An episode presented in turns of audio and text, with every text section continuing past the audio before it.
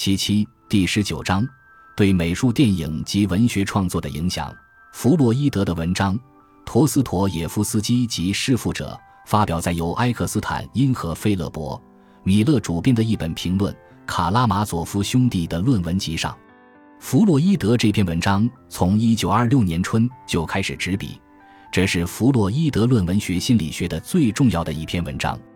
弗洛伊德赞赏陀思妥耶夫斯基的这本小说的艺术性。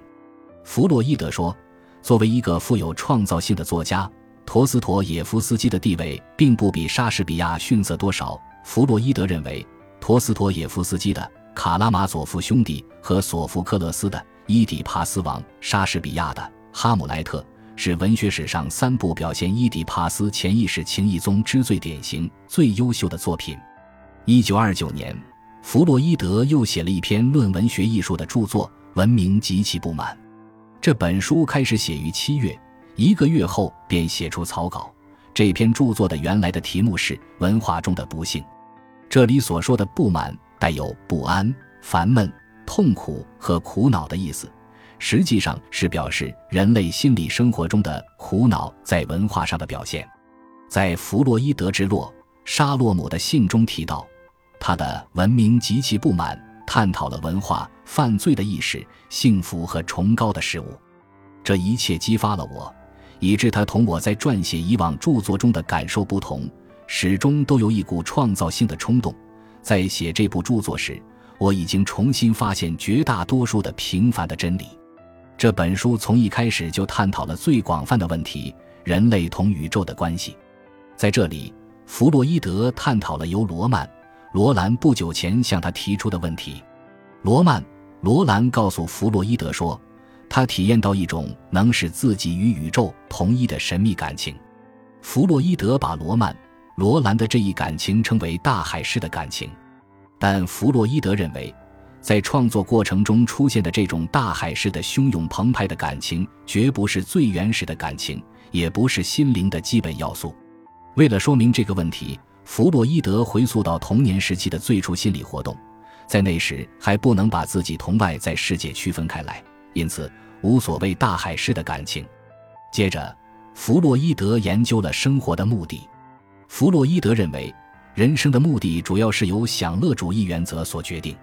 人类追求着幸福，但弗洛伊德发现，幸福乃是暂时的和过渡的。所谓幸福。至多是指比以前较好这样一种状态。弗洛伊德认为，真正的幸福是不可能在现实生活中找到的。人们往往想在宗教和恋爱中寻找幸福，但我想，利用宗教来给予人类幸福这一做法是注定要失败的。与宗教不同，恋爱除了给人在心理上的积极作用外，还可因男女双方间情感上的交流及相互关怀而打破人与人之间的孤独和疏离感。因此，我始终认为恋爱是人类追求幸福的一种较合理的方法。但是，恋爱也只能解决暂时的幸福。弗洛伊德特别分析了个人欲望同社会环境间的矛盾和冲突。他认为，这一冲突在现代社会中是无法解决的，因为同幸福相比。不幸福的力量更大一些，这种不幸来自三个无可回避的来源：肉体的痛苦、外在世界的危险性和人与人之间相互干扰。这就触及到了不合理的社会制度的问题。弗洛伊德对社会和当代文化的现状极为不满。这篇文章表明，弗洛伊德已对现代社会失去信心。从弗洛伊德的社会地位和个人经历而言。他在研究社会问题和人生问题时得出悲观的结论，并非偶然。我们不能过多责怪他的失望情绪，而要更多的看到他的特殊处境。从他的社会地位来看，他对社会不满和对西方文化的堕落不满是一种进步的表现。我们只要回顾当时的社会危机，1927年经济危机带来的恶果及法西斯势力的抬头，便不会责备弗洛伊德的悲观情绪。当然，弗洛伊德的悲观人生观后来也成为了文艺界中一部分人玩弄颓废文艺的一个口实或根据。重要的问题仍然是必须对这些问题进行具体的和历史的分析。为了奖励弗洛伊德在文艺创作中的贡献，一九三零年七月，德国歌德协会给弗洛伊德颁发了文学奖金。一九三二年三月，德国作家托马斯曼（一八七五至一九五五）访问弗洛伊德，弗洛伊德热情地接待了这位享有盛誉的作家。弗洛伊德同他谈得很投机。弗洛伊德说：“他说的一切都是非常明了的，可以理解的。”这些谈话使我了解到当时的社会背景。托马斯·曼是另一位德国名作家亨利·希曼 （1871-1950） 的弟弟。他的成名作《布登伯洛克一家》发表于1901年。